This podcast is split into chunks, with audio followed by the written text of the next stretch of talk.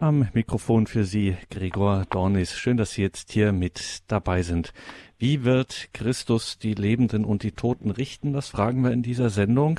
In der Credo-Sendung, immerhin bekennen wir das ja im Glaubensbekenntnis, der wiederkommen wird, zu richten die Lebenden und die Toten und das dann auch feierlich mit Amen besiegeln.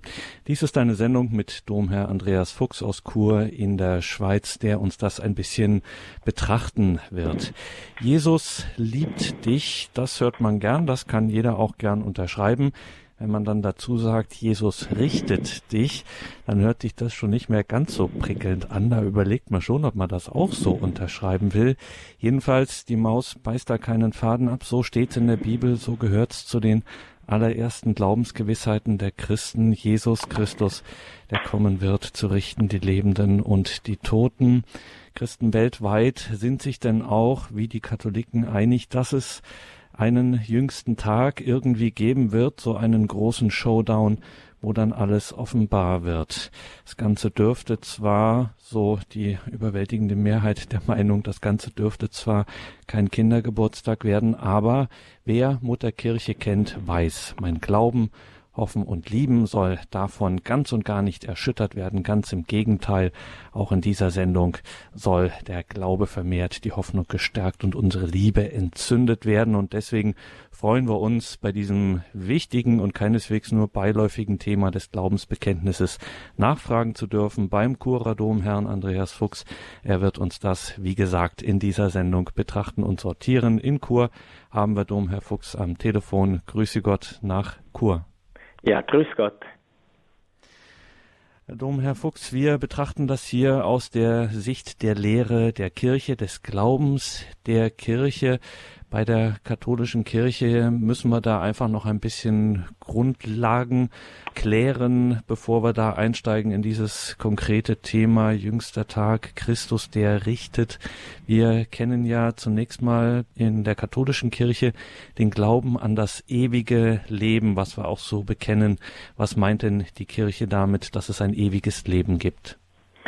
Ja, man kann zuerst einmal antworten mit dem Johannesevangelium. Einerseits eben steht dabei Johannes 17,3, das ist das ewige Leben, dich, den einzigen wahren Gott, zu erkennen und Jesus Christus, den du gesandt hast. Äh, dieses ewige Leben, äh, das Jesus uns geschenkt hat. Aber eben, was heißt dann das? Tönt irgendwie so ziemlich äh, theoretisch. Das ist das ewige Leben, dich den einzigen wahren Gott zu erkennen.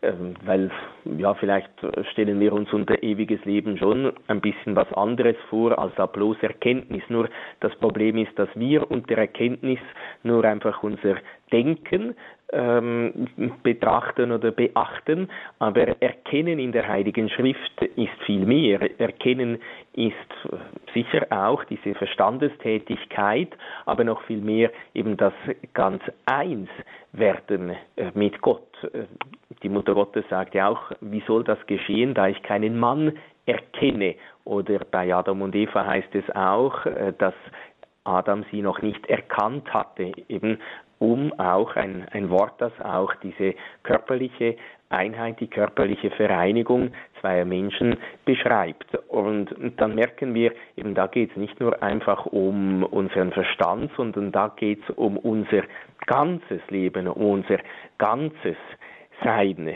Äh, deshalb heißt dann auch bei 1721 im Katechismus, Gott hat uns ins Dasein gerufen, damit wir ihn erkennen, ihm dienen, ihn lieben und so ins Paradies gelangen. Das war äh, ja auch in äh, Katechismen vor dem äh, großen Katechismus der katholischen Kirche immer auch die erste Frage eigentlich, wozu sind wir auf Erden? Und dieses ewige Leben, das beginnt eben nicht erst für den Christen, nicht erst nach dem Tod, äh, sondern eigentlich schon jetzt, denn wir haben ja jetzt schon Anteil am Leben Gottes, am ewigen äh, Leben durch die Taufe, durch die Gnade. Und wir sind berufen, jetzt dieses ewige Leben zu leben, zu, zur Entfaltung zu bringen, auch äh, wenn natürlich die Fülle noch nicht da ist, äh, auch wenn das noch im Geheimnis ist, ein Geheimnis des Glaubens ist eben Geheimnis heißt eine verborgene Wirklichkeit, das Gnadenleben, das ewige Leben in unseren Herzen, das sehen wir nicht mit unseren leiblichen Augen, das ist noch verborgen, aber der, durch die Gnade ist das schon Wirklichkeit, das ist das Wunderbare. Bedeutet äh, dann aber auch, wie wir im Laufe der Sendung bestimmt auch noch sehen werden, bedeutet auch eine große Verantwortung, äh, wenn wir so große Gnaden empfangen haben, dass wir jetzt schon Anteil haben am Leben Gottes, dass er uns jetzt schon sein eigenes Leben geschenkt hat, äh, dann fordert das uns auch heraus äh, und eben der Richter wird dann auch gerecht darüber richten, wie wir mit diesem ewigen Leben, das er uns jetzt schon geschenkt hat, umgegangen sind. Also da sind wir schon beim ersten Punkt, Domherr Fuchs. Wenn wir jetzt hier mit dem ewigen Leben einsteigen und uns auf dieses Thema Gericht vorarbeiten, für Christen beginnt das ewige Leben schon hier. Da gibt's schon Vorgeschmack, sagt man auch des Öfteren. Das heißt, wir sind, wenn wir so durchs Leben tapsen und taumeln und dann passiert dieses und passiert jenes und man fragt sich dann schon an der einen oder anderen Stelle, was hat das alles für einen Sinn? Für den Christen hat das schon einen Sinn, nämlich diese, wie Sie anfangs gesagt haben, Gemeinschaft mit Gott. Jetzt hier schon in diesem irdischen Leben schon anfangend zu leben, Gnade, Sakramente etc., dann hat das äh, durchaus Sinn und hat ein Ziel. Ja, äh, jetzt eben jetzt hier auf Erden äh, sollen wir Jesus immer ähnlicher werden, eben immer mehr uns dieses ewigen Lebens bewusst werden, uns immer mehr bewusst werden, welche Gnade, welche Berufung Gott uns geschenkt hat. Eben die Heilige Schrift spricht auch, er hat uns Anteil gegeben an seiner Herrlichkeit, Anteil gegeben an seinem Leben. Eben wir haben äh, nicht nur einfach so irgendwie, wie soll ich sagen, so ein bisschen eine Ahnung von Jesus bekommen, vom Sohn Gottes, von Gott bekommen, sondern er schenkt uns wirklich sein Leben. Eben ganz konkret, ganz praktisch. Äh, Jesus sagt, wer glaubt und sich taufen lässt, äh, der wird das Heil erreichen. Der Glaube, das Wort Gottes, und das wir dann befolgen. Das ist der konkrete, gelebte Glaube. Und wer sich taufen lässt, die Taufe und die weiteren Sakramente, eben Taufe, äh, Firmung, dann die Eucharistie ist äh, Unterpfand des ewigen Lebens. Jesus sagt ja auch, wer mein Fleisch isst und mein Blut trinkt, der hat das Leben. Und ich werde ihn auferwecken am letzten Tag. Eben, er hat jetzt schon das Leben Gottes in sich, er hat schon Anteil am Leben Gottes, er empfängt den Sohn Gottes wirklich eben äh, als ganzer Mensch, ganzer äh, Gott, eben äh, Fleisch und Blut, Seele und Gottheit Christi, wirklich eben wir empfangen Jesus und er wird wenn er logischerweise in dieser Gnade, in diesem Leben bleibt, auch dann von Jesus auferweckt werden am letzten Tag bei der Auferstehung der Toten. Und so auch äh, eben gibt es da auch einen, einen schönen Punkt im Katechismus der katholischen Kirche bei 1020. Dort, so um das herum geht es eben auch um diese Dinge, um das Richtersein Christi, um den Tod und das Sterben mit Christus. Und äh, da äh, heißt es eben auch sehr schön, der Christ, der sein Sterben mit dem Sterben Jesu vereint, versteht den Tod als ein Kommen zu Jesus und als Eintritt ins ewige Leben. Und eben da, wir, da kommt dann, so hoffen wir, das Leben in Fülle, das ewige Leben in der ganzen Fülle. Und dann gibt es ein wunderbares Gebet, das ist eines der Sterbegebete, wo das eben auch sehr schön zusammengefasst wird, was wir jetzt schon ein bisschen miteinander besprochen haben. Da heißt es, mache dich auf den Weg, Bruder, Schwester in Christus, im Namen Gottes, des allmächtigen Vaters, der dich erschaffen hat, im Namen Jesu Christi, des Sohnes des lebendigen Gottes, der für dich gelitten hat, im Namen des Heiligen Geistes, der über dich ausgegossen worden ist, Heute noch sei dir im Frieden deine Stätte bereitet, deine Wohnung bei Gott im heiligen Zion, mit der seligen Jungfrau und Gottesmutter Maria, mit dem heiligen Josef und mit allen Engeln und Heiligen. Kehre heim zu deinem Schöpfer, der dich aus dem Staub der Erde gebildet hat. Wenn du aus diesem Leben scheidest, eile Maria dir entgegen mit allen Engeln und Heiligen. Deinen Erlöser sollst du sehen von Angesicht zu Angesicht. Eben das, was dann Wirklichkeit, sichtbare Wirklichkeit für uns wird, das feiern wir aber jetzt schon im Geheimnis, in der heiligen Messe, im Gebet, äh, in unserem ganzen Leben sagt Domherr Fuchs, den wir heute hier in dieser Sendung zu Gast haben, wenn wir über das Thema Gericht, das Glaubensthema Gericht sprechen. Und jetzt haben wir dieses Sterbegebet von Ihnen, Domherr Fuchs, gehört, wo es am Ende heißt, deinen Erlöser sollst du sehen von Angesicht zu Angesicht. Also im Tod tritt mir Christus, mein Erlöser, tatsächlich von Angesicht zu Angesicht gegenüber. Und ausgerechnet für diese Begegnung hat die Kirche einen Begriff, das besondere Gericht heißt das. Wie muss ich mir das vorstellen?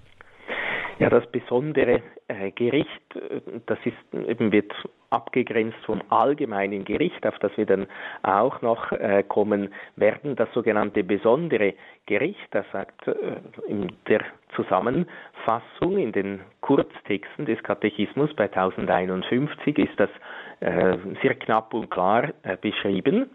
In seiner unsterblichen Seele erhält jeder Mensch gleich nach dem Tod durch Christus den Richter der Lebenden und der Toten in einem besonderen Gericht seine ewige Vergeltung. Das heißt, eben das steht dann bei 1021 auch noch ein bisschen genauer äh, umschrieben. Äh, wir sind hier auf Pilgerschaft und unser Leben ist irgendeinmal fertig, ob, ob wir es wollen oder nicht, aber äh, das ist äh, eben, man sagt ja, das Einzige, was sicher ist, ist, dass wir diese Welt verlassen müssen, dass wir sterben werden, aber wann, wissen wir nicht. Aber dass wir nicht ewig hier auf Erden leben, das ist gewiss. Und das hat dann auch Konsequenzen logischerweise für unsere Lebensgestaltung, wenn wir das wirklich ernst nehmen, äh, wenn wir das wirklich glauben, dass eben, dass ich im besonderen Gericht Jesus von Angesicht zu Angesicht sehe und er mich ganz persönlich, gericht, äh, persönlich richtet. Man könnte anstelle des äh, besonderen Gerichtes auch sagen, das ganz persönliche Gericht. Eben da bin ich und Jesus. Da wird er über mein ganzes Leben richten, über all die Gnaden, die er mir geschenkt hat äh, und äh, all die, die Anrufungen, die Eingebungen, die er mir äh, geschenkt hat und wie ich diesen Gnaden entsprochen habe.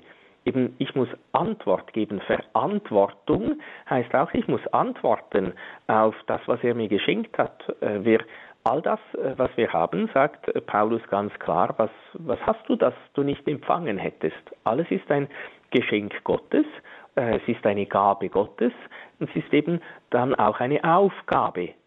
Das heißt, wir müssen Rechenschaft ablegen, auch wenn das uns vielleicht ab und zu nicht so ganz passt. Verantwortung tragen, antworten müssen, einem Hören, das gefällt uns nicht immer. Äh, das heißt, eben, äh, wir müssen Rechenschaft ablegen, ob wir die Gnade Gottes angenommen haben oder nicht, ob wir mit ihr mitgewirkt haben äh, oder nicht. Äh, und die Heilige Schrift spricht eigentlich ziemlich klar davon, dass dieses äh, Gericht stattfinden wird, dass jeder Rechenschaft ablegen muss über das Gute oder das Böse, das er in seinem Leben getan hat. Und äh, da heißt es eben dann auch bei 1022, jeder Mensch empfängt im Moment des Todes in seiner unsterblichen Seele die ewige Vergeltung.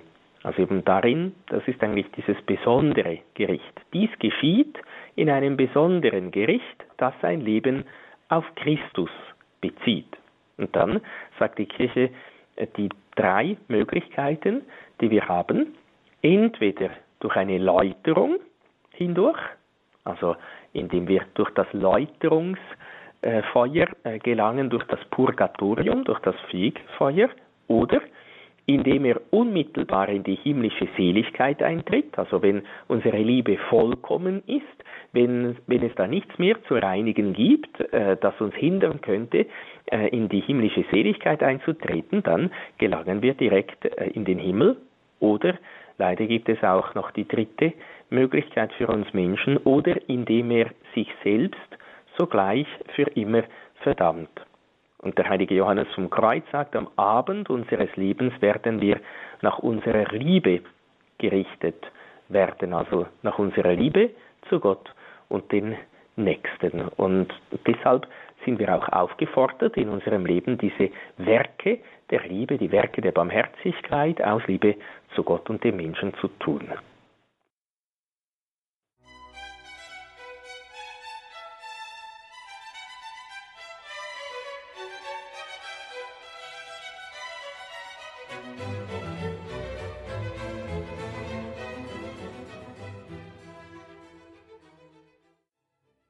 Sie haben eingeschaltet bei Radio Horeb und Radio Maria mit der Credo-Sendung und Domherr Andreas Fuchs aus Chur in der Schweiz. Er steht hier Rede und Antwort zu dem Artikel des Glaubensbekenntnisses, dass Christus kommen wird, zu richten die Lebenden und die Toten am jüngsten Tag, wie das auch genannt wird, oder dem letzten Tag.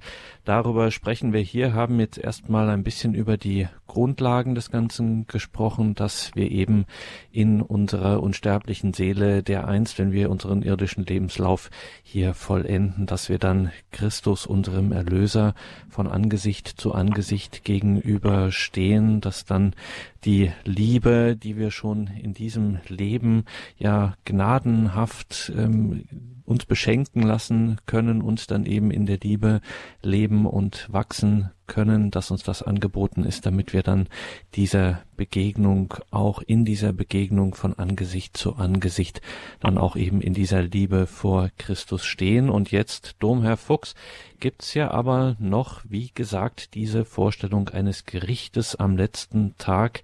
Das meint das Glaubensbekenntnis, wenn wir das immer beten, zu richten die Lebenden und die Toten. Und wir haben den Begriff schon erwähnt, dann gibt es ein sogenanntes allgemeines Gericht. Erklären Sie uns das ein bisschen, wie das gemeint ist und wie das aussieht. Also zuerst wichtig ist vielleicht auch, dass das ja nicht einfach irgendwo eine Idee der Kirche ist, dass sie da äh, irgendwie die, den Leuten Angst einjagen möchte oder die ganze Ernsthaftigkeit ein bisschen unterstreichen möchte nach den äh, Geboten und Forderungen Gottes, sondern äh, das ist etwas, äh, das äh, Jesus selber äh, verkündet hat oder? Das finden wir auch bei Nummer 678 im Katechismus, wie die Propheten, also eben schon die Propheten, äh, haben von diesem Gericht gesprochen, wie die Propheten und Johannes der Täufer kündigte Jesus in seiner Predigtätigkeit das Gericht am letzten Tag an. Und äh, vor allem in Matthäus im 25.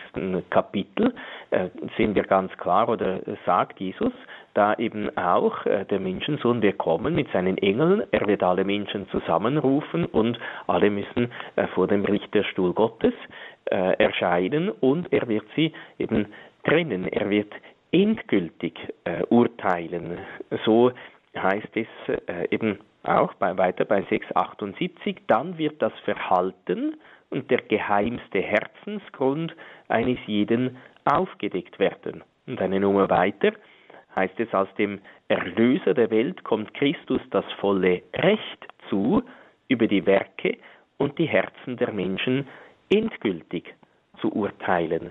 Und Jesus ist ein gerechter Richter, äh, denn er weiß, was äh, ein jeder von uns getan hat. Er kennt uns durch und durch bis in den hintersten Winkel äh, unseres Herzens. Er kennt unser ganzes Leben. Er weiß, wie viele Gnaden er uns geschenkt hat. Er weiß, wie wir ihnen entsprochen haben. Und er ist auch, also von dem her ist er ein gerechter Richter.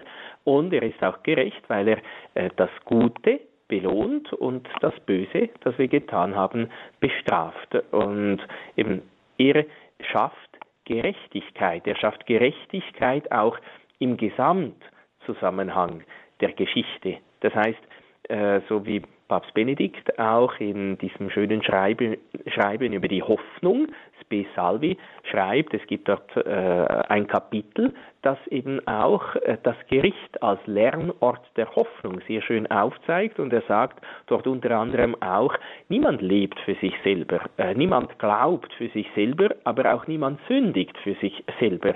Meine Sünde hat immer äh, auch einen Einfluss äh, auf die anderen. Und das Gute, das ich tue, äh, das breitet sich aus und wirkt sich auch auf die anderen aus.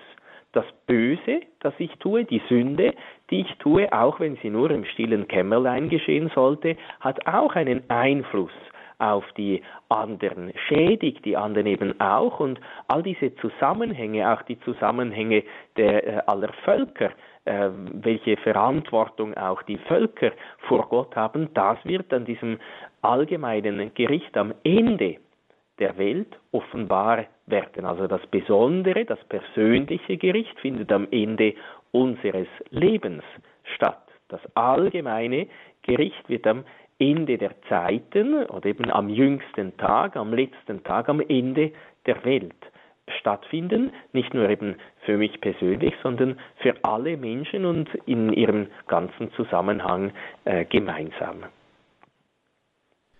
Und nun, Domherr Fuchs hat es ja in der Geschichte der Christentümer nicht wenige Zeiten gegeben, wo dann manche Leute genau ausgerechnet haben, wann das denn so weit ist. Äh, das war nicht erst nur in der Neuzeit, wir kennen das aus der Moderne von den unterschiedlichsten Weltuntergangsberechnungen und Predigern. Das gab es auch schon in früher Zeit. Im Mittelalter war das auch ganz beliebt gewesen.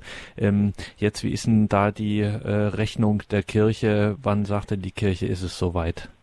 Ja, also die Kirche drückt sich ziemlich genau aus, aber nicht genau auf ein Datum, sondern er sagt bei 1040 im Katechismus der katholischen Kirche, das letzte Gericht wird bei der herrlichen Wiederkunft Christi stattfinden. Also das ist mal das eine, dass man das äh, weiß, eben er wird kommen zu richten, die Lebenden und die Toten, oder äh, wie es beim großen Glaubensbekenntnis auch heißt, und er wird wiederkommen in Herrlichkeit zu richten, die Lebenden und die Toten. Seine Herrschaft wird kein Ende sein. Also eben am Ende der Zeiten, am Ende der Welt, dann wird dieses letzte Gericht stattfinden. Und jetzt eben die Frage ist, ja, wann findet das dann statt?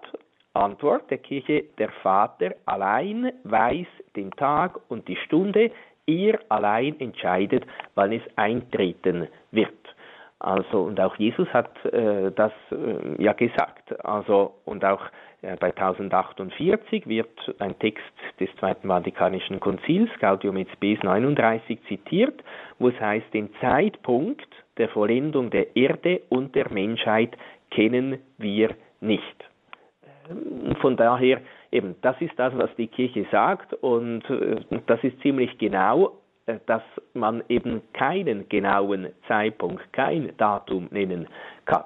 Äh, und wenn andere den Eindruck erwecken, dass sie mehr wissen als die Kirche, ja gut, eben das muss man auch einmal vor Gott äh, verantworten, äh, wenn man äh, da irgendetwas behauptet. Eben Jesus spricht von den falschen äh, Propheten, die etwas behaupten, das äh, dann nicht eintrifft. Und er spricht auch in sehr strengen Worten über diese falschen äh, Propheten. Deshalb eben nicht über das hinaus, was was Jesus äh, sagt. Wir, nicht, wir, stehen nicht über dem Meister. Der Meister selber sagt, euch steht es nicht zu, Zeiten und Fristen zu wissen. Dieser Tag kennt, äh, eben sagt er nicht einmal der Sohn, nur der Vater äh, kennt äh, diesen Zeitpunkt. Er allein entscheidet, wann es eintreten wird. Also wenn jetzt jemand zu mir kommt und sagt, pass auf, ich habe folgende Sternenkonstellation hier entdeckt, die übermorgen in fünf Wochen äh, da sein wird und das passt genau zu den und den Schriftstellen und dem und dem, was Jesus gesagt hat und zur Vers- und Buchstabenanzahl, die da drin vorkommt, dann kann ich das getrost beiseite legen und ähm, mich weiter äh, darauf äh, konzentrieren oder mein Leben weiter in Christus äh, führen und mich darauf verlassen, äh, dass der Vater allein um Tag und Stunde weiß.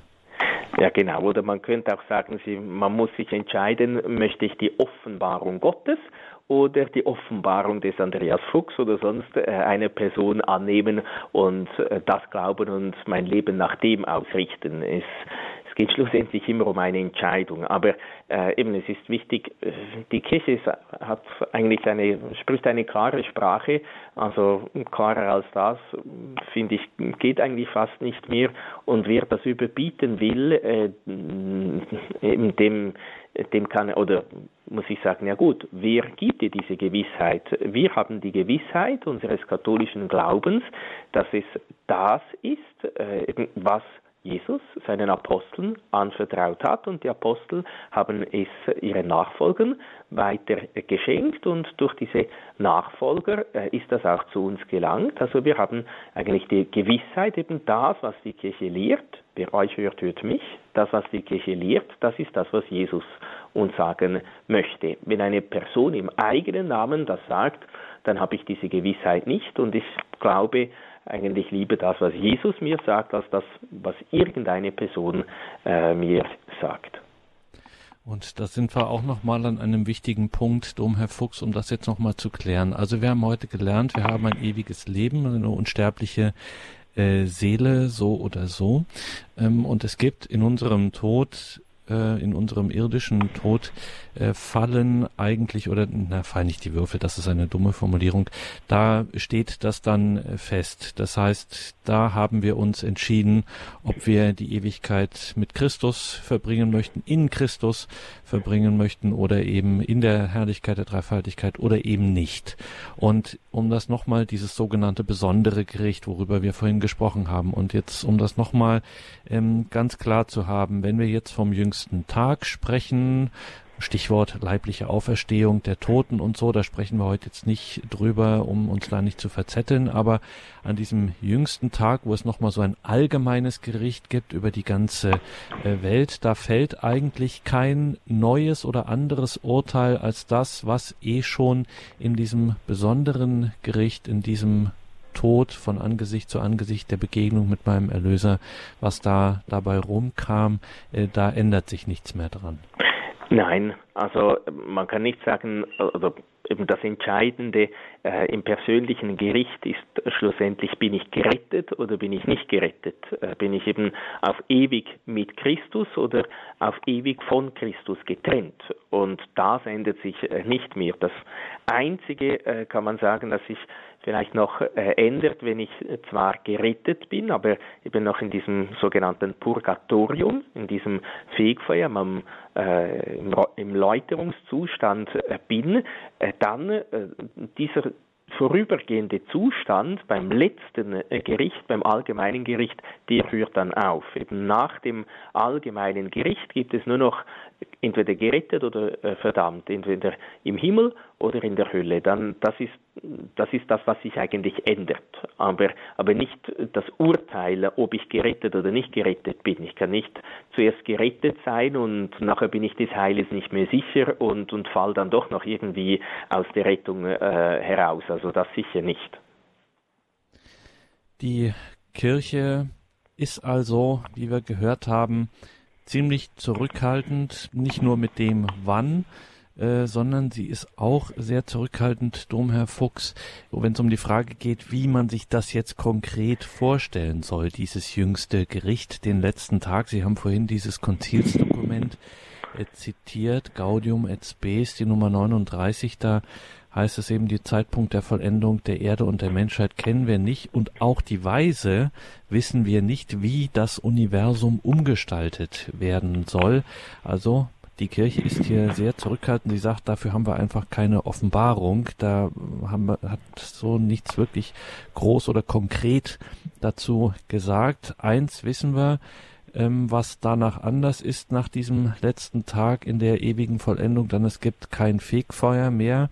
Es gibt dann tatsächlich nur mehr die zwei Zustände bei Gott oder ohne Gott, Himmel und Hölle genannt. Ähm, was ist denn noch anders? Haben wir da noch ein paar Hinweise dazu, was sich danach verändert haben könnte? Ja, einerseits eben die, das sagt die Kirche bei 1042 und folgende im Katechismus, dass die Gerechten für immer mit Christus herrschen äh, werden und dass es einen neuen Himmel und eine neue Erde geben wird, aber was das eben genau heißt, äh, das, ähm, das steht nirgends. Und äh, dann äh, heißt es aber vor allem sehr schön bei 1045, äh, für den Menschen wird in dieser Vollendung voll und ganz die Einheit des Menschengeschlechtes hergestellt sein. Ein bisschen später äh, eben die äh, Frau des Lammes, diese wird nicht mehr unter der Sünde, also die Kirche wird nicht mehr unter der Sünde, den Unreinheiten, der Eigenliebe, die irdische Gemeinschaft der Menschen zerstören oder verwunden zu leiden haben. Die beseligende Schau, in der sich Gott den Auserwählten unerschöpflich öffnet, wird die nie versiegende Quelle von Glück, Frieden und Gemeinschaft sein. Also eben das, was äh, für uns ist, es wird äh, kein Leiden mehr geben, keine Trauer, wie auch Paulus sagt, keine Trauer, äh, kein Leiden mehr, sondern nur wirklich die, der Friede, die, die Freude, die Liebe ganz im Herzen. Und dann wird auch äh, noch, was den Kosmos angeht, etwas gesagt, eben das sichtbare Universum, dass das auch Teil hat an dieser Vollendung, aber auch nicht so, ja, das heißt, das sichtbare Universum ist somit ebenfalls dazu bestimmt, umgewandelt zu werden, damit die Welt in ihren anfänglichen Zustand zurückversetzt nunmehr unbehindert im Dienst der Gerechten stehe und so an deren Verherrlichung im auferstandenen Jesus teilhabe. Also es wird nicht haargenau gesagt, wie das ganz genau äh, dann äh, sein wird, weil äh, die Schwierigkeit ist eben auch, Paulus sagt auch, ja gut, aber eben auf die Frage, ja, wie werden die Leiber der Auferstandenen aussehen? Sagt er, gut, aber äh, was eben das Samenkorn, das jetzt in die Erde gesät wird, hat noch nicht die Gestalt äh, der Pflanze, die nachher daraus wächst. Und er sagt eben, jetzt wird in Verweslichkeit äh, gesägt, in, gesät, in Vergänglichkeit, nachher in Herrlichkeit. Äh, aber eben, es reicht nicht aus, was keinem, äh, keinem äh, was kein Ohr gehört hat, was kein Auge geschaut hat, eben das hat Gott bereitet, äh, denen, die ihn lieben. Also äh, es ist schwierig, das mit Worten zu beschreiben. Jesus äh, gibt einige Beispiele vom Festmahl, von, von, von etwas Freudigem, etwas Herrlichem, aber eben er gebraucht Bilder, um, um das ein bisschen auszudrücken, was da sein wird. Aber ganz genau, wie das sein wird, sagt auch Jesus nicht auf, aufs Genaueste. Sicher eben, es wird keine Enttäuschung sein, denn er ist dafür gestorben, äh, um uns zu retten, um uns glücklich zu machen. Äh, und äh, es, eben, es wird herrlich sein, und wir werden in der Freude sein, aber wie diese Freude genau beschaffen sein wird, kann man sich jetzt kaum vorstellen. Da sind wir auch noch bei einem wichtigen Aspekt, der da mit reinspielt für die Kirche. Dürfen wir immer nicht vergessen, wenn wir über diese Dinge sprechen, dass dieser ja geradezu perfekte im Wortsinn vollendete Zustand, der uns da verheißen ist, dieses ewige Leben dann bei Gott, das das tatsächlich auch einen Preis hatte, den Preis unserer Erlösung, nämlich äh, das Kreuz. Ja, es ist äh, eben, wenn man so äh, an die Herrlichkeit denkt, an das Gericht denkt, merkt man schon, ja gut, äh, eben das, was man dafür bekommt, äh, das ist schon herrlich und wunderbar, aber was es Jesus wirklich gekostet hat, was er dafür bezahlt hat, äh, das ist äh, nicht so wunderbar, beziehungsweise es ist schon wunderbar in dem Sinn, dass er seine ganze Liebe für uns dahingegeben hat oder aus Liebe zu uns sein Blut vergossen hat, aber eben, dass der Sohn Gottes, dass Gott Mensch wird, dass er eine menschliche Natur annimmt, äh, dass er ausgegrenzt zur Welt kommt und ausgegrenzt stirbt, außerhalb äh, der Stadt in einer Futterkrippe am Kreuz, äh, dass er geschmäht wird, dass er verhöhnt wird, dass er als Lügner bezeichnet wird, dass er am Schluss den letzten Blutstropfen für uns hingibt, das ist zwar kostbar für uns, das ist zwar wunderbar für uns, aber das ist nicht wunderbar an sich, äh, dass Gott so weit gehen muss, so sich so, so zu erniedrigen und so zu leiden, damit wir gerettet werden. Und dann eben dann kommt noch dazu, er lässt uns immer noch den freien Willen, ob wir gerettet werden wollen oder nicht. Wir haben auch diese Möglichkeit zu sagen, nein, danke vielmals, äh, lieber Jesus, äh, du bist zwar für mich gestorben, aber ich mache lieber, was mir beliebt und gefällt. Ich lebe lieber im Genuss der Sünde, äh, das äh, finde ich schöner, äh, als mich um deine Gebote und um die Liebe zu kümmern. Das ist mir zu anstrengend. Äh, ich, ich lebe lieber einfach gemäß meinem eigenen Ich und gemäß dem, was mir gefällt. liebe Partys, liebe Drogen, liebe Vergnügen, denn eben lasst uns essen und trinken, denn morgen sind sind wir tot. Steht ja auch in der Heiligen Schrift. Ja, klar steht in der Heiligen Schrift das, aber es heißt dann auch, sagt der Tor. Eben, weil er nicht daran denkt, äh, dass nach dem Tod nicht einfach alles aus ist, sondern eben das besondere Gericht und äh, dann am Ende der Welt das allgemeine Gericht folgt und dass er Rechenschaft ablegen muss, ob es ihm passt oder nicht, über das, was Gott ihm anvertraut hat, geschenkt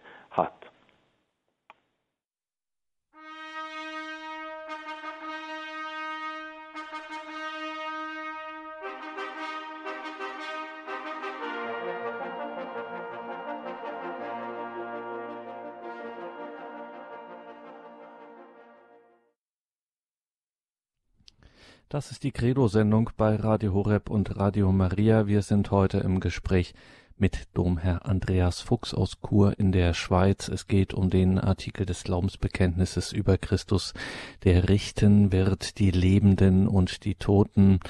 Domherr Fuchs, jetzt haben wir hier so über die letzten Dinge gesprochen und über den jüngsten Tag und stellen wir uns natürlich die Frage, was heißt denn das jetzt für mein Leben? Muss ich mich jetzt verkriechen? Muss ich Angst haben? Das ist ja auch immer die große Gefahr, wovor die Kirche warnt, dass man sich da jetzt nicht allzu sehr verkopfen soll bei aller Ernsthaftigkeit der Betrachtung, sondern wir wissen ja auch, das haben ja auch die Verheißung der Liebe Gottes, wir werden mit Gnadengeschenken überhäuft, mit Sakramenten und Barmherzigkeit darin. Wie sieht das jetzt in meinem konkreten Leben aus? Nein, Angst haben, äh, das wäre das Falsche. Das hatte ja dieser eine, äh, der da das eine Talent erhalten hat und es im äh, Boden vergräbt. Das will Gott nicht, sondern wir müssen viele eher uns bekehren, uns immer wieder ausrichten und uns sicher eben diese Verantwortung, die wir haben, auch bewusst werden, äh, dass, es, dass wir nicht einfach so leben können, als gäbe es nachher einfach äh, nichts oder nur einfach irgend so ein, ein komischer lieber Gott, der sagt, ist ja alles nicht so schlimm äh, und, und schwamm drüber. Äh, das, das würde auch unserer Freiheit äh, nicht gerecht werden. Es gibt auch, äh, im, im, im Schreiben, das ich schon erwähnt habe, von Papst Benedikt, äh, bei der Nummer 44, sagt er, der Protest gegen Gott um der Gerechtigkeit willen ist nicht dienlich. Eine Welt ohne Gott ist eine Welt ohne Hoffnung. Nur Gott kann Gerechtigkeit schaffen. Und der Glaube gibt uns die Gewissheit, er tut es.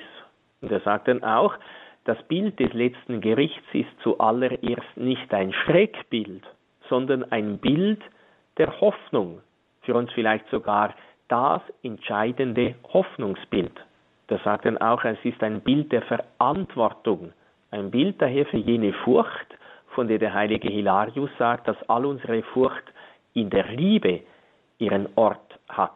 Gott ist Gerechtigkeit und schafft Gerechtigkeit. Das ist unser Trost und unsere Hoffnung. Und er sagt dann auch, Gerechtigkeit ist zugleich auch Gnade, wenn wir vor allem auf Jesus, den Gekreuzigten, schauen. Also eben das, was äh, für, für Konsequenzen für mein Leben muss ich sagen, ja gut, eben Gott hat mich geschaffen, nicht ich selber. Gott hat mich geschaffen. Er hat mir auch ein Ziel gesteckt, äh, den Himmel, das Einssein mit ihm, eben das ewige Leben mit ihm, die ewige Freude mit ihm. Aber äh, er hat mir auch den Weg gezeigt. Und dieser Weg ist durch die Erbsünde und meine persönlichen Sünden steinig äh, und steil geworden. Äh, aber äh, es ist so, wie wenn ich auf einen Berg hoch steige. Es ist anstrengend, aber nachher belohnt mich nur schon der Blick aufs Panorama viel hundertmal die Anstrengung und so viel mehr noch eben in Bezug auf das ewige Leben, diese, diese kleine, dieses kleine Leiden, wie ähm, Paulus sagt, ist nichts im Vergleich zu der Herrlichkeit, die an uns offenbar werden soll. Dann versuche ich es mal weiter bei der Frau Löst. Sie hat uns angerufen. Grüße Gott, ich weiß nicht woher, von wo aus rufen Sie uns an, Frau Löst? Äh, Herr Löst. Herr Löst, pardon. Ja, ja, aus Potsdam bei Berlin. Grüße Sie. Guten Abend. Ja, also es geht darum, äh, wenn man jetzt äh, Jesus Christus als seinen Herrn an, annimmt und sein Leben und seine Seele praktisch in, in seine Gewalt übergibt. Und äh, ich muss dazu sagen, also wir sind äh, Evangelikale, meine Frau genauso wie ich, und wir sind viele Jahre nicht zur Kirche gegangen und haben also auch zu Hause, sind beide so aufgewachsen, äh, hat der Glauben, also meine Eltern sind und ihre Eltern sind ebenfalls kirchlich, aber leben dieses Leben nicht, eigentlich nicht so. Wenn man jetzt, wenn man jetzt Jesus Christus angenommen hat als seinen Herrn und äh, dann sind ja die Sünden sozusagen vergeben und äh, wenn wir unser Leben beenden, ich denke mal, äh, wie, wie verhält sich das? Gibt ja keinen sinnfreien Menschen auf dieser Welt. Wir sind ja vor, vor Gott alle irgendwie schuldig. Äh, wie, wie ist das mit dem Vorleben, was man hatte, bevor man zum Glauben kam? Mhm. Ist das jetzt komplett dann weg ja. oder, oder, oder wird das praktisch nochmal angerechnet? Oder wie ja, verhält sich das? Das ist eine Frage, danke Herr Löß, das ist eine Frage, die sicherlich Bitte? viele Menschen auch umtreibt, die in einer ähnlichen Lage sind. Dom, Herr Fuchs, jetzt ähm, müssen wir schauen, wie wir darauf antworten. Sie können jetzt natürlich nur das sagen, was Ihrem Glauben, Ihrem katholischen Glauben äh, entspricht, aber das dürfte ja auch nicht ganz uninteressant sein an der Stelle. Mhm. Also das, äh, sagen wir, das Schöne am katholischen Glauben ist eben, äh, dass Jesus uns äh, die Sünde nachgelassen hat. Einerseits durch die Taufe. Er hat eben wir wirklich nachgelassen. Wenn Gott vergibt, dann vergisst er auch, dann löscht er durch, dann gibt es diese äh, Sünde nicht mehr. Leider hat das Luther äh, nicht erkannt und gesagt, er deckt sie nur zu. Die sind schon noch da, aber die sind einfach nur zugedeckt. Und das ist eigentlich leider, oder ich empfinde das nicht als großer Trost, sondern als großer Trost ist, wenn ich weiß, Jesus hat mir die Sünden wirklich vergeben. Er hat sich mit mir versöhnt und sich mit einem Menschen versöhnen bedeutet, er setzt ihn wieder ein in diese Beziehung, die er hatte, äh, wie vor der Sünde, wie wenn nie etwas gewesen wäre. Und eben wenn man äh, auch äh, nach der Taufe Sünden begeht und wie der Herr Lös gesagt hat, wir sind alle schuldig, auch der Papst sagt immer wieder, wir sind alle Sünder, wir sind alle sündig, aber eben Jesus hat uns sogar noch ein zweites Sakrament der Sündenvergebung für die nach der Taufe begangenen Sünden geschenkt, das Sakrament der Beichte. Und das ist eigentlich schon, die Beichte ist auch ein Gericht äh, ich klage mich an. Äh, man sagt ja auch, oder leider nicht mehr so häufig, ich klage mich folgender Sünden an. Das heißt, ich klage mich jetzt an. Ich nehme eigentlich das Gericht, dieses besondere und dieses allgemeine Gericht am Ende der Welt schon vorweg. Ich klage mich an und ich werde jetzt losgesprochen. Eben die Lossprechung bedeutet, man wird losgesprochen und ich bin die Sünden, bisschen salopp gesagt, dann wirklich auch los. Die sind weg. Oder der heilige Pfarrer von Ars sagt, wenn man eine Kerze anzündet und wenn sie verschmolzen ist, dann ist sie nicht mehr da. Dann eben, wenn die weg ist, dann sind sie weg. Und das ist dieses wunderbare Befreiende eigentlich, äh, dass ich glauben darf, eben so wie Jesus sagt bei den Aposteln an Ostern, wem ihr die Sünden vergebt, dem sind sie vergeben. Die sind vergeben, die sind weg und deshalb eben, da werde ich sie wirklich los. das kommt nicht mehr ins Gericht. Das, hab, das ist ja schon gerichtet worden. Das wird nicht mehr kommen und das ist eben ein, ein unendlich großer Trost, denke ich, dass ich wirklich eben vor allem dann, äh, wenn, wenn ich ein, wirklich ein katastrophales Leben geführt habe, das wirklich auch ganz Jesus im äh, Sakrament übergeben kann und dass das dann erledigt ist, äh, dass ich äh, eben mit dem nichts mehr zu tun habe. Dankeschön, alles Gute nach Potsdam. Danke für diese Frage. Ja, und wie Sie schon gesagt haben, Domherr Fuchs, zugleich immer zu wissen, vor Gott ist man nie so ganz unschuldig. Das ist auch eine ganz gute Disposition. Dafür danke nach Potsdam. Wir gehen von der Havel an die Ruhr nach Gladbeck. Dort hat uns der Herr Bresonik angerufen. Grüß Gott, guten Abend. Ja, schönen guten Abend in die Runde. Erstmal vielen Dank für die schöne Sendung und ich höre Ihnen aufmerksam zu seit einiger Zeit über Astra-Satellit und finde diese Sendebeiträge von Radio Horeb immer sehr interessant. Ich habe gleich mehrere Fragen an Sie. Sie haben also gerade von Sünden gesprochen und zwar äh, bedeutet ja die Kindtaufe Sündenvergebung. In meinen Augen ist aber ein Kind, also ein Baby, äh, gar kein Sünder. Das heißt also, wie kann man dann eine Taufe durchführen und äh, die Sünden eines Babys vergeben, obwohl es eigentlich noch gar nicht gesündigt hat, genau wie ein behinderter Mensch eigentlich gar nicht sündigt. Das ist die erste Frage. Die zweite Frage ist, ähm, wenn ich äh, Gott meine und zu Gott bete, warum muss ich das durch Jesus machen oder warum bete ich zu Jesus und ähm, ist Gott nicht größer als Jesus?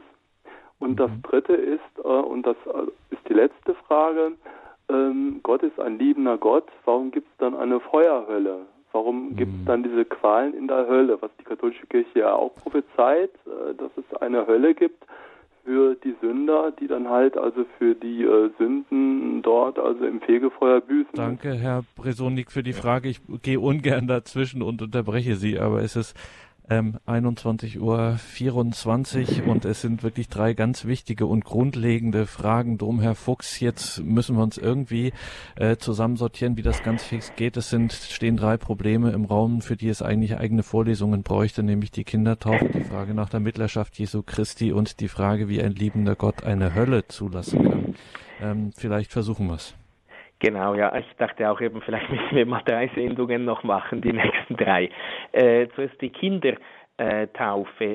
Sicher, ein Baby ist nicht, äh, hat keine persönliche Sünde begangen, aber äh, die Kirche lehrt die Wirklichkeit der Erbsünde und das ist eben eine Erbschuld, eine vererbte Schuld. Äh, so wie Jesus die Heiligkeit für alle erworben hat, so hatte eben der erste Adam, äh, leider der erste Mensch, auch die Heiligkeit für alle verscherzt äh, und hat das Leben, man kann sagen, eben in dieser defekten Form weitergegeben. Einfach, es ist ein Zustand, der Sünde, nicht, äh, nicht eine persönliche Sünde, aber es ist ein Zustand, diese Erbschuld, die durch die Taufe abgewaschen ist. Eben deshalb macht es sehr wohl Sinn, äh, auch äh, Kinder zu taufen, weil wir eben in diesem Zustand der Sünde äh, zur Welt kommen, wie der Psalm auch sagt, äh, in Schuld, in Sünde hat mich meine Mutter empfangen. Nicht, dass der äh, Akt der Empfängnis äh, schuldhaft wäre, sondern eben in diesem Zustand bin ich geboren worden. Äh, das zum, zur, zur Kindertaufe ganz kurz. Dann zu Gott beten, eben durch Jesus äh, Christus die Mittlerschaft. Jesus selber sagt, niemand kommt zum Vater außer durch mich. Äh, Jesus ist nicht kleiner als Gott, Jesus ist Gott, der Vater ist Gott, der Heilige Geist ist Gott. Es gibt da äh, nicht irgendwie äh, so eben einer ist mehr oder weniger, eine Subordination, äh, eine Unterwerfung oder eine Unterordnung. Aber äh, es ist eben ein Gott in drei Personen und Jesus sagt, äh, wir kommen zum Vater durch ihn. Und deshalb beten wir auch äh, durch äh, Christus zum Vater. Das entspricht eigentlich auch unserer menschlichen Natur. Wir, äh, wir empfangen alles durch unser Leben, empfangen wir durch unsere Eltern, äh, wir empfangen den Glauben durch andere. Wir, und auch Jesus ist durch Maria zu uns äh, gekommen. Also eben dieses Mittler, diese Mittlerschaft ist eigentlich auch, äh, entspricht unserer menschlichen Natur. Aber eben Jesus selber hat sich als Mittler äh, anerboten oder gesagt, ich bin euer Mittler, ich bin der Weg, äh, der euch zum Vater führt. Äh, und dann noch zum dritten, wegen der Liebe.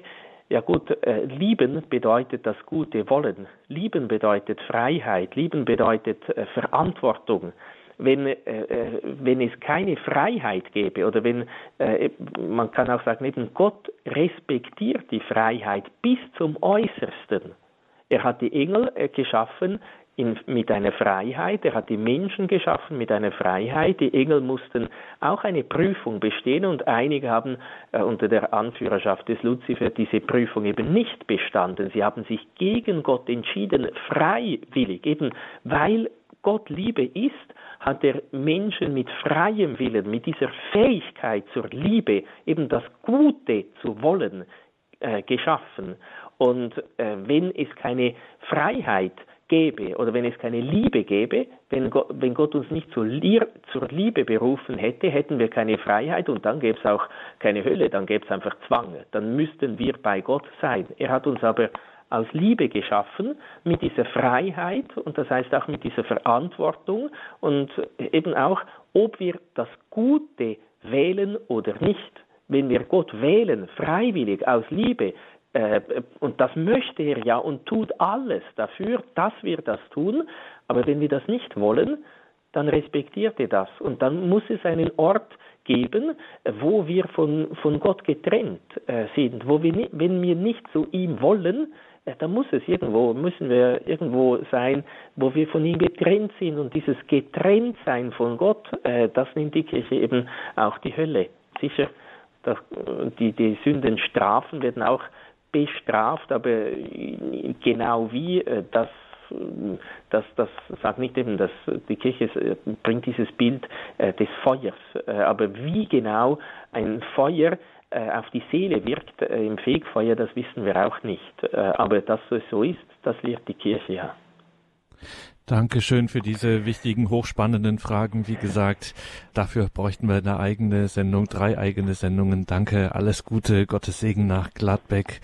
Wir müssen jetzt unbedingt zur Frau Neuland gehen, weil die wartet schon so lange in der Leitung, ganz geduldig. Jetzt sind Sie dran. Grüße Gott, Frau Neuland. Von wo aus rufen Sie uns an? Ja, ich von äh, Poppenhausen an. Also ich möchte äh, etwas dazu sagen, äh, wann wird das sein? Es ist die Rede von der Endzeit, das hört man jetzt äh, ziemlich oft. Und ich habe auch, wenn es stimmt, irgendwie gehört, äh, dass gesagt worden ist, die Liebe unter den Menschen wird erkalten und erst muss der große Glaubensabfall kommen. Das mhm. wollte ich zu dieser Sache noch dazu sagen und mal hören, wie das so ist. Mhm. Dankeschön, Frau Neuland. Domherr Fuchs, das ist jetzt auch noch so ein Thema, dieser große Glaubensabfall, die Liebe wird erkalten. Wie ist das gemeint? Äh, ja gut, das ist äh, ein Zitat der Heiligen Schrift. Äh, das sagt auch, auch Jesus und Jesus spricht eben auch von der Endzeit. Nur muss man auch immer wissen, wenn Jesus von dieser Generation zum Beispiel spricht, biblisch gibt es eigentlich drei Generationen. Die Generation von Adam bis Abraham, von Abraham bis Jesus und von Jesus bis ans Ende der Welt. Äh, das, diese Generation ist also von Jesus bis zum Ende der Welt. Und, und diese Dinge ähm, eben leider Sicher, in der heutigen Zeit ist der Glaubensabfall sehr, sehr äh, ausgeprägt geworden. Und eben Jesus sagt auch, wird er noch äh, Glauben finden, wenn er wiederkommt. Also, aber es ist nicht, man kann jetzt nicht sagen, äh, weil ein Glaubensabfall vor allem in Europa ist. In, in Brasilien sieht es anders aus. Ähm, da hat es, äh, oder in anderen Regionen der, der Welt sieht es anders aus als in Europa. Gibt es viele Berufungen auch, viele äh, Leute, die beten, die wirklich äh, glauben. Aber man kann nicht äh, dann sagen, aha, äh, wenn jetzt ein Glaubensabfall ist, äh, dann kommt das Ende der Zeiten ziemlich bald ähm, es, es, hat schon immer, wenn man die Kirchengeschichte anschaut, hat es schon immer Zeiten gegeben, wo die Leute äh, wirklich tief geglaubt haben, die Gebote Gottes gehalten haben. Und es hat auch immer schon Zeiten gegeben, äh, wo die Leute nicht groß geglaubt haben, das Gebot Gottes nicht gehalten haben. Aber man muss schon sagen, wenn man auch nur schon die Gesetzgebung äh, bei uns anschaut, äh, dann erschaudert äh, das einem wirklich sehr und, und gibt einem sehr, sehr zu denken, eben wie lange der liebe Gott dann auch Geduld hat, bis, bis er die Leute wieder wachrüttelt, damit sie wieder umkehren können und eben sich auch auf das persönliche Gericht am Ende ihres Lebens gut vorbereiten können. Dankeschön. Und jetzt gehen wir noch in die Eifel zur Frau Krämer. Grüße Gott, Ihre Frage. Bitte ganz kurz Ihren Beitrag. Ja, Grüße guten. Abend. Herzlichen Dank für den Vortrag. Ich habe eine Frage. Eben wurde erwähnt, äh, dass es äh, beim letzten Gericht kein ähm, Fegefeuer mehr gibt. Nun keiner kennt den Tag noch die Stunde, dann werden ja auch viele Leute sein, die nur halbherzig oder gar nicht äh, vorbereitet sind auf dieses Kommen Jesu Christi, dann werden sie ja auch nicht alle imstande der heiligmachenden Gnade sein. Und dann sind ja noch die Sündenstrafen, die ja nur im äh, Ablass äh, gelöscht werden können auf dieser Erde. Was geschieht dann äh, ohne Feuer, äh, ohne Fegefeuer? Das ist meine Frage. Mhm. Gut, das wäre vielleicht auch wieder eine, ein neues Thema für eine neue Sendung. Aber äh, das, was Jesus sagt, eben, oder auch Paulus sagt, äh, eben, es werden nicht alle äh, sterben, sondern äh, im Moment, äh, wo die Posaune ertönt, äh, wo wir gerufen werden vor den Richterstuhl Gottes, eben, da werden die einen die ewige Strafe und die anderen das ewige Lebe, Leben erhalten. Aber wie genau, dass das in jenem ganz besonderen Moment der Weltgeschichte, eben der letzten Stunde der Weltgeschichte, sein äh, wird, äh, eben jene, die eigentlich noch äh, sich läutern müssten, äh, wie die vielleicht irgendwie auf besondere Art und Weise geläutert werden, da schweigt sich äh, Jesus und die Heilige Schrift und die Offenbarung äh, leider darüber aus. Also das wissen wir nicht, aber dass es so sein wird, dass äh, eben auch eben nicht alle sterben äh, werden, sondern jene, die, die leben, eben äh, die Richter der, der Richter der Lebenden und der Toten, äh, die werden direkt ins Gericht, äh, zum Gericht gerufen werden. Aber wie genau das, das geschieht, äh, das entzieht sich unserer Kenntnis auf jeden Fall auch eine wichtige, eine gut spekulative Frage, äh, wie man sie in der Theologiegeschichte viel findet in dieser Art. Danke dafür. Alles Gute Ihnen in die Eifel. Das war die Credo-Sendung mit Domherr Andreas Fuchs, der sich hier dankenswerterweise den Fragen zum Thema Gericht dem Glaubensartikel Jesus, der richten wird, die Lebenden und die Toten gestellt hat. Davon gibt es CD und Podcast natürlich und die Infos dazu stehen auf horeb.org, dem Online-Auftritt von Radio Horeb.